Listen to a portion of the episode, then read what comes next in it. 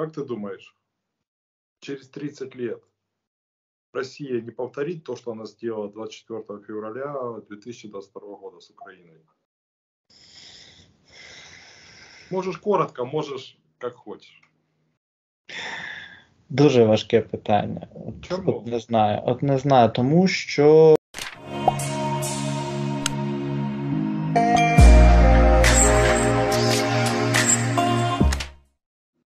Валик, привет. Вітаю. Буду на русском языке. Я пока привыкну.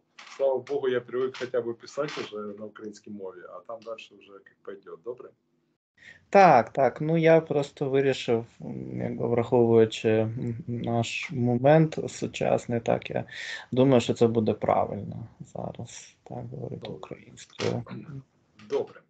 Чим Смотри, більше. Смотри, Валик, э, я недавно обратил внимание, что ты сильно-сильно изменился. Сильно изменился э, в каком плане? Ты стал более откровенный в сети. Ты был более такой закрытый. Сейчас стал, как бы сказать, более резкий. Более резкий. Я такого раньше не видел, за тобой не замечал. С чем это связано? Я думаю, це, ну, по-перше, реакція дійсно на е, початок війни, Такої повномасштабної війни, російського вторгнення. І е, це така ситуація, в якій ну, важко залишитися е, нейтральним, на мій погляд, коли ну, просто все настільки очевидно, настільки очевидно, де, де світло, де темрява зараз, так, що е, важко, важко цього не висловлювати. І е, буквально перші дні початку е, цього повномасштабного вторгнення я перебував у пошуках якоїсь мови так, для себе. Я і зараз е, намагаюся дещо знаходити там, я не знаю, через е, якісь е, віршовані форми, скажімо так, через е, спілкування, постійне спілкування з людьми. Я дійсно бачу, що багато хто з мого оточення, хто ну, раніше намагався добирати якісь е, е, слова так, в якихось неоднозначних ситуаціях зараз. Ну, все, все просто зрозуміло, та навіть такої ясності її навіть трошки побоюєшся, та тому що я звик у мирному житті жити в якомусь світі, не знаю, нюансів, деталей, розрізнень. Зараз їх тупо немає. Тобто, слава Україні. Героям слава. Смотри, Вита- э, Валик, э, да, да, да, резкость хорошо, как бы, но твое окружение, насколько я знаю, это люди культурные. Я, ну и я прочитал, когда последний твой пост, это, по-моему, был твой стих, правильно? Я или я не ошибаюсь, или я ошибаюсь. М, Так. Віршика, так, Так, написав так. нещодавно, так, И так. это, и я, боже мой, боже мой, как уже, если Валика достали уже, который находится где-то, сколько мы сейчас от линии фронта, где-то больше тысячи километров, хотя нет, стоп, это я считаю Луганскую область, а так-то мы Киеве там, да, ну, в принципе, война у нас везде в Украине, и во Львов прилетает, правильно?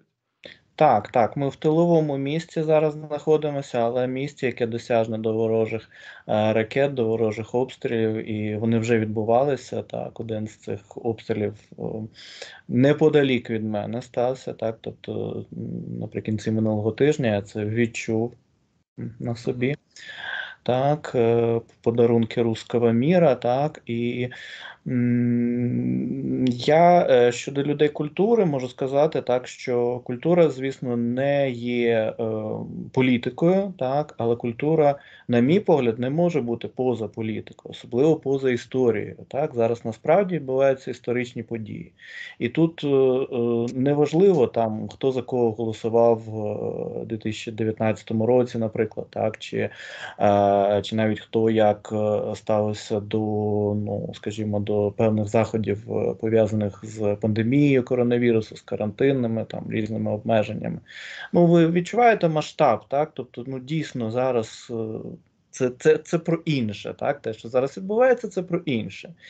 І, на мій погляд, люди культури справжні, е, ну якби люди якоїсь носії, якоїсь високої е, культури, е, неважливо якої саме, чи якоїсь національної, чи глобальної, чи там я не знаю, чи української, чи чи польської, чи англійської, там англоамериканської, ну будь-якої культури, так залишатися нейтральним у цій ситуації, ну. Ну, ніяк не випадає, на мій погляд. Так, смотри. Так что получается, у нас церковь Московского патриархата не культурная? Они сейчас умудряются быть вне политики. Ты обрати внимание, у них 18 тысяч приходов, перешло только 100 приходов в українську церкву. І що? Ну, я не можу не можу відповідати за церкву Московського патріархату чи колишню церкву Московського патріархату, як вони зараз викрутяться з цієї ситуації, чесно, чесно не знаю. Ну, я відчуваю, що їм дуже важко багатьом навіть морально так, прийняти цю ситуацію, що навіть ту п'яту колону, яка існувала дійсно в цій конфесії, була вже такою ядер, ядерна, так, так, цієї конфесії. Е, таке враження їх не підготували так, до до, до вторгнення російського. так, і Ну, тобто з ними ніхто не працював, і мені взагалі здається, що вся ця так звана спецоперація, якби задумувалася ну буквально там на кілька е, кілька діб, да, нагнути е, Київ, умовно кажучи, да, тобто думали, що всі тут швидко е, здадуться, так не буде жодного спротиву, там все, все швиденько закінчиться, і е, власне тому і е, не підготували навіть е, п'яту колону, так навіть в церковному українському середовищі. Я, Я би так сказав. Ну я з тобою згоден. А знаєш, що мені люди, де деякі люди кажуть, що якби ми правильно проголосували в 2019 році, то таких е, таких потерь не было бы, как сейчас. Но вот прикинь, есть до сих пор такое мне говорят. Ти ну, я, я, я теж утримуюся від коментарів, просто ну, зараз цілком інша якась реальність. Так? Це не 19-й рік уже, так, на якісь там наші політичні суперечки, так, щодо того, кому яка партія, кому які там кольори подобаються, тощо, так, це це інше. так, Це реально е, екзистенційне протистояння з ворогом, який е, який не хоче бачити в Україні е, загалом жодних партій. так, тобто ну, тобто це війна на на знищення. Бачимо те, що вони роблять на е, вже окупованих територіях. Це війна проти українського народу на на його фактичне винищення, да, на винищення української політичної нації в широкому сенсі. Так, тобто, все, чого ми досягли протягом цих 30 років, так ми минулого року відзначали якраз 30 років незалежності все, чого ми досягли, так, е, є зараз об'єктом атаки для окупантів для російських. Так, І ну, тут. Чесно, ну я знаю, що там різні люди говорять, але ну не хочу навіть коментувати. Ну, це важко. Це важко навіть е, питатися розуміти, бо це ну ніякій логіці, логіці не піддається, як з того боку, як з нашого боку. Ну, я думаю, что Украина, ну, реальность после войны Украина уже будет другая. Не такая была, как, которая была последних 30 лет. И я думаю, что Украина это уже теперь будет ваша, как я давно об этом говорил, вашего поколения, не моего поколения. Мое поколение особо единицы, наверное, кто-то правильно видел будущее Украины. Каждый как бы тянул прибыль, рак и щука. Интересно, каким, будущее, каким ты видишь будущее Украины после войны? После вот этой вот войны? Ну, ну, багато що залежить від того, як як закінчиться ця війна. так? Е, чи буде зараз якесь ситуативне перемир'я, а воно точно буде ситуативним, тому що е, нам війна закінчиться, коли е, буде звільнено е, Керч коли буде звільнено Севастополь. Так. так. Сімферополь, Севастополь. Да? Тобто е, до того часу будь-які рішення це будуть проміжні рішення, так? От, скільки би це не не потребувало. І проміжні рішення, які загрожують е, новою ескалацією, новою якоюсь агресією, ми думали, що 2014-2015 році ну, частина суспільства, скажімо так, тоді вже думала, що е, цим закінчиться, так, тобто Кримом і Донбасом, так, тими окупованими районами Ордло, да, що це все закінчиться. Ну але ні, да, тобто ворогу не потрібно. Е, тільки це, та, вирішив себе не обмежувати, не стримувати, йому потрібна вся Україна була. Та. От, І ну, якби останніми там, не знаю, місяцями це, було очевидно, ставало дедалі очевидніше, так, що йому потрібен великий трофей, да, скажімо, гран-прі. От. Е, я тоді в одному з наших, в одній з наших е, прикінцевих бесід е, довоєнного часу да, сказав, що ну, власне повномасштабна війна є маловірогідною, так. Тут важливо не плутати малу ймовірність з відсутністю ймовірності. Так? Тобто, якщо є мала ймовірність чогось, воно все ж таки може статися. Ну і так воно сталося. Это краковая опухоль получается, да? Если есть метастаза, она может разрастись. Ну, десь так, десь так. Та? Тобто, е, якщо є якісь, якась така загроза і небезпека, ну, вона, на жаль, може статися. Та? Це це як закон Мерфі. Да? Е, якщо щось погане може статися, воно воно станеться. От, Так так, так і вийшло. І е, загалом протягом двох, десь приблизно двох останніх тижнів я говорю про власні відчуття. Наростала. Наростала ця тривога, звісно, так, і я намагався, може, не виносити її так активно назовні, але е, розуміння того, що Путін е, не власне не зупиниться на Е, тому, чого він як ніби досягнув так, е, 14-15 роках. Да, воно тоді воно наростало протягом ну, протягом всього лютого, так, скажімо. І що так ситуація може може обернутися та, таким таким чином. Ну, а як буде в майбутньому, подивимося, так. Тобто я бачу, звісно, е, підтримку України е, всією світовою спільнотою, всім вільним світом, так, тими країнами е, якби і е, заходу, так званого колективного, і не заходу, так, не, не західними країнами. Ми бачимо, що позиція е, Російської Федерації в цілковитій зараз меншості знаходиться, так, там по сусідству з такими країнами, як Ерітрея, Північна Корея, там Куба і так далі. Да, Це єдині країни, які відкрито е, підтримують е, Росію. Так е, навіть Китай не наважується це робити в такий відкритий спосіб, скажімо. О, тобто, якщо все складеться добре. Все складеться так, як ми сподіваємося, так і ми отримаємо швидкий і справедливий мир, то Україна буде розвиватися досить швидко, е, тому що в нас вже є всі підстави для цього. Так, весь той шлях, який ми пройшли за минулі 30 років від е, якоїсь провінції та, на задовірках радянської імперії неосяжної.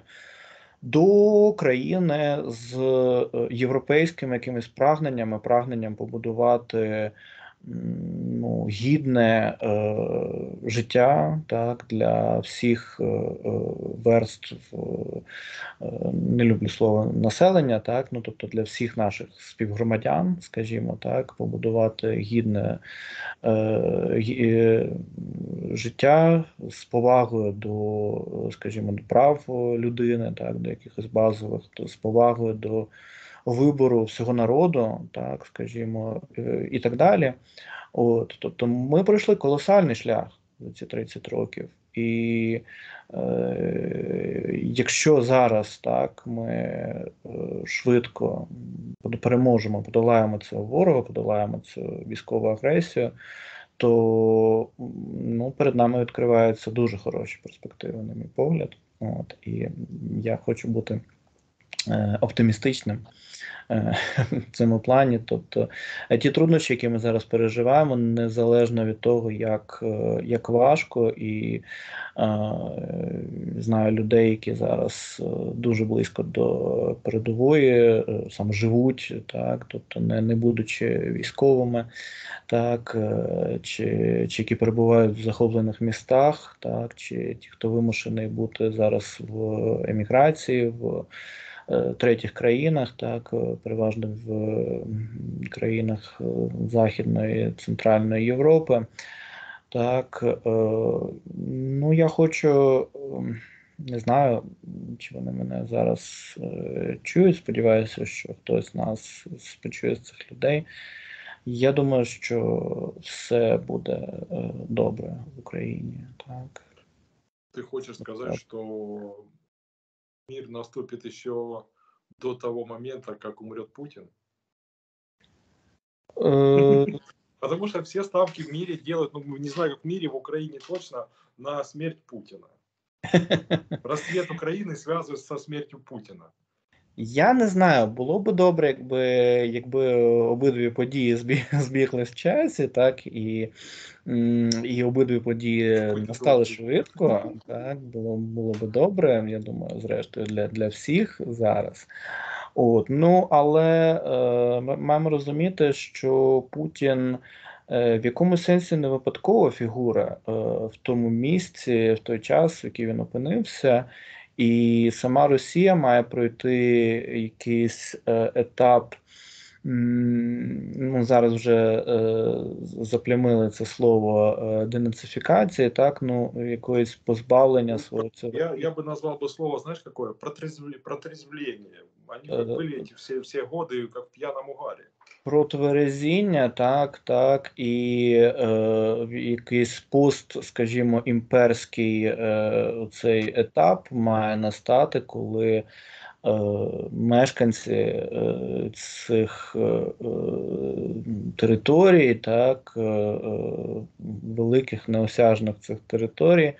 Усвідомлять, що ну, в 21 столітті Е, якби е, імперія, яка розширюється за рахунок територіальних загарбань, це такий несмак, так, як мінімум. Це така а, якась архаїка, яка взагалі е, жодним чином не промовляє до е, якихось е, основних, я не знаю, змістовних. Е, Е, змістів і сенсів е, нашої доби сучасної, так, е, при всіх її протиріччях, так, і не вважаю, що ми живемо в якийсь ідеальний час.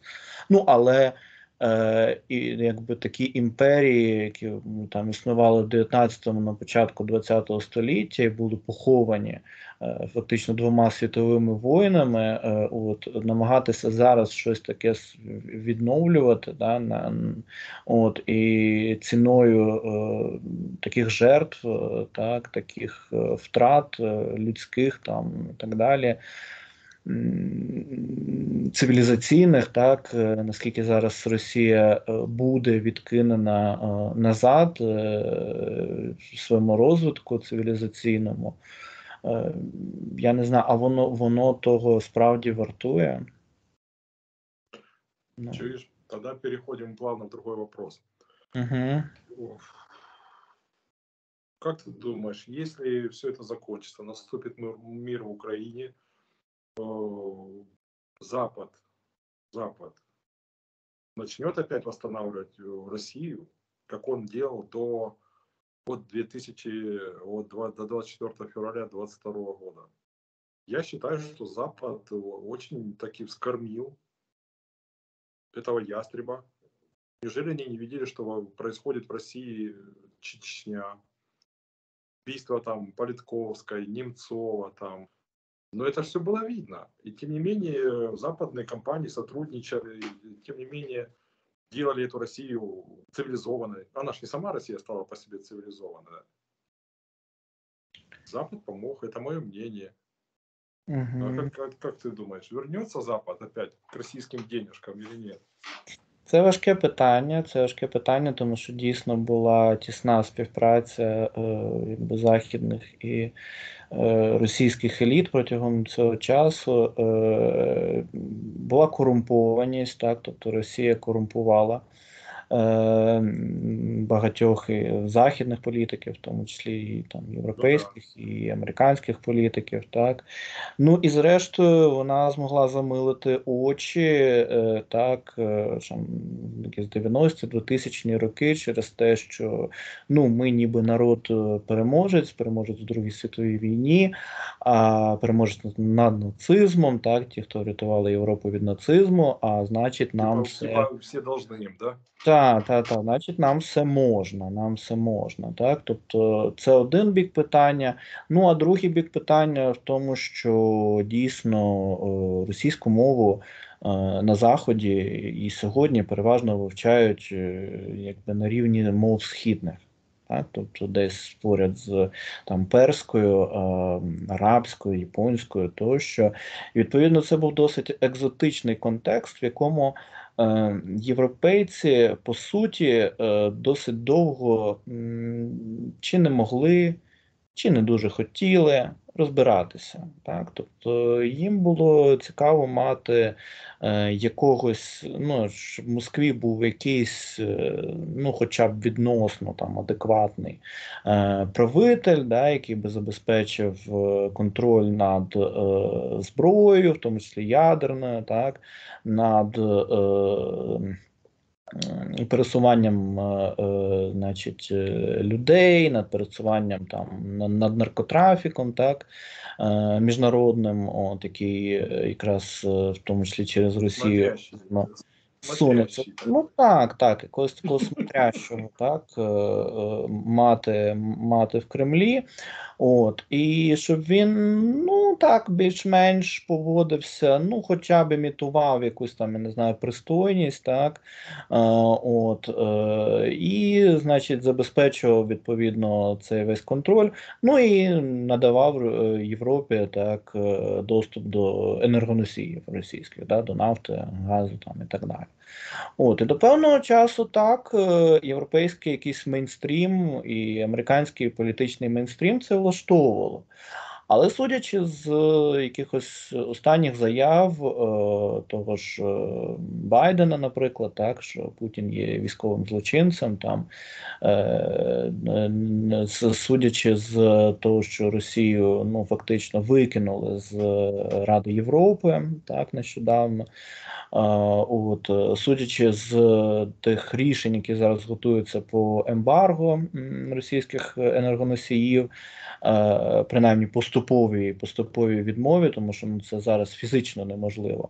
Е, інше питання, так куди пішли десятки років, коли реально можна було відмовитися від цієї нафтогазової голки, це інше питання.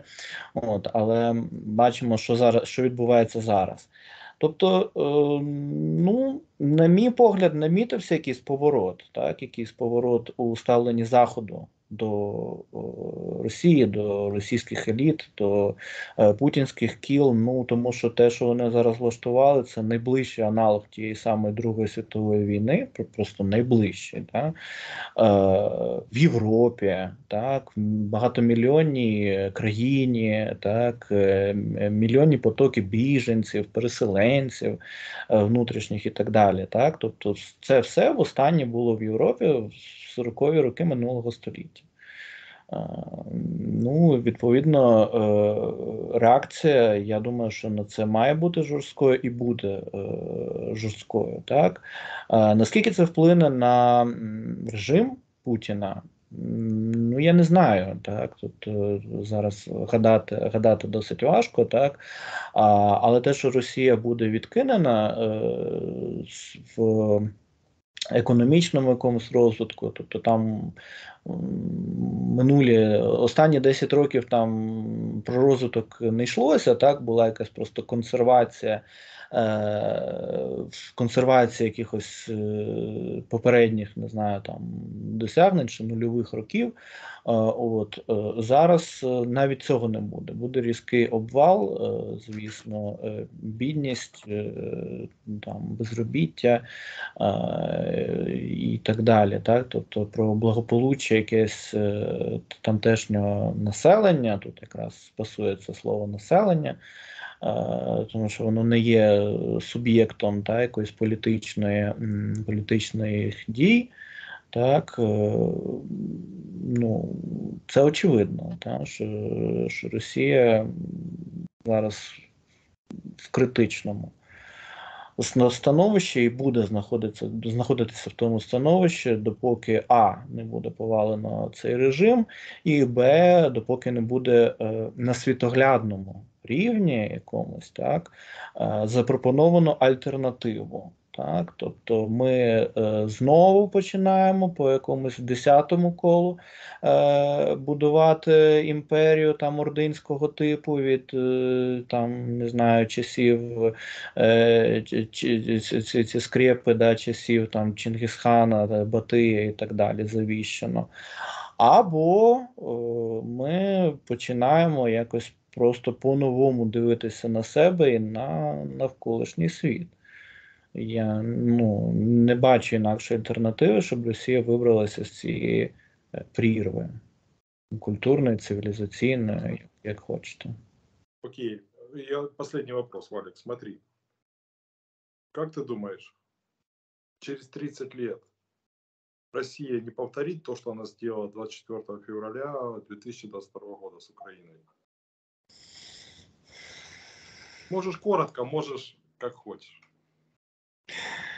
Дуже важке питання. От, Чому? От не знаю. От не знаю, тому що е, ну, ми колись думали після 91-го року, що е, такі військові виправи є неможливими, так а зараз вже кажуть, що е, вторгнення в Україну е, Росії там за там матеріальними якимись технічними ресурсами, тощо е, вже перевершує е, за масштабами втрат російських, так вже перевершує Афганістан. Да. От. А Афганістан це був початок 80-х років 20-го минулого століття, хто не пам'ятає, так? І... Ну, так, в Афганістані воювали 10 років, а тут тільки 30 днів. А тут так, за за, за місяць ну, фактично перевершили е, перевершили втрати афганські. І тоді думали, що коли та е, Крим, ну, е, Радянська імперія розвалювалася, так е, думали, що все, що такого більше не буде, так ні ніколи знову да, е, таких загарбницьких е, війн е, в історії там Росії і того пост пострадянського простору. Ну, але вони знову зібралися, там, я не знаю, сконцентрувалися. Е, Кстати, опять сирена. Слышно у тебе сирена? Е, ще не чутно, але Сирена. можливо, так. Та. Смотри, Валик, а ты знаешь, сколько Советский Союз убил в Афганистане мирного населения? Зараз не пам'ятаю по цифрах. Я могу сказать, полтора миллиона.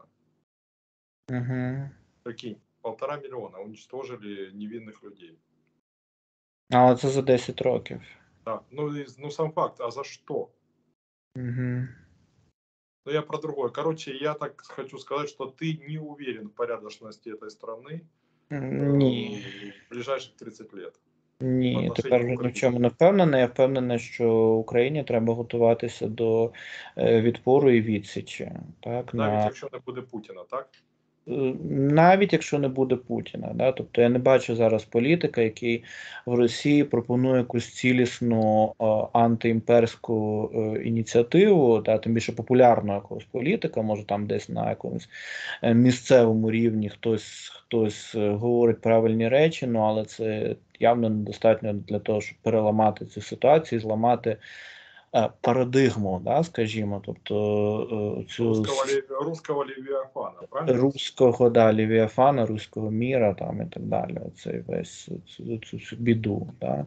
Тобто не знаю, чи стане нам снаги там дійти зараз до е, капітуляції Кремля, підписати капітуляцію, і почати вже зовнішні якимось е, е, з- з- через зовнішні впливи е, цю країну якось виводити з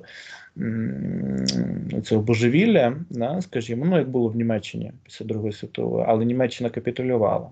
А ти чекай, чекай. А ти знаєш, що в Німеччині е, настрої, ну так, нацистські ще жили у людях з десь 30 років. Там і зараз є неонацисти. Ну, я, по- ну, это зараз не, не столько много людей, а тогда массово это было. То есть они Гитлера все равно боготворили. Хотя Так, так, це був, це був важкий, це був важкий процес, і якщо е, з'явиться на горизонті якоїсь е, історичному перспективі м, щось таке по відношенню до Росії з, з- проробити, та, ми маємо розуміти, що це буде нелегко. Ну, Буде дуже нелегко, тому що е, це якби е, ці е, міти, е, цей, я не знаю, якийсь етос, ця якась парадигма, це світосприйняття, воно дуже глибоко заховано так в російській е, літературі, в російському мистецтві, так, в російській там, не знаю, національній якійсь музиці там і так далі. Так? Тобто ці всі мотиви про те, що ми маємо бути е, великою країною понад е, там великою страною, понад усяку ціну.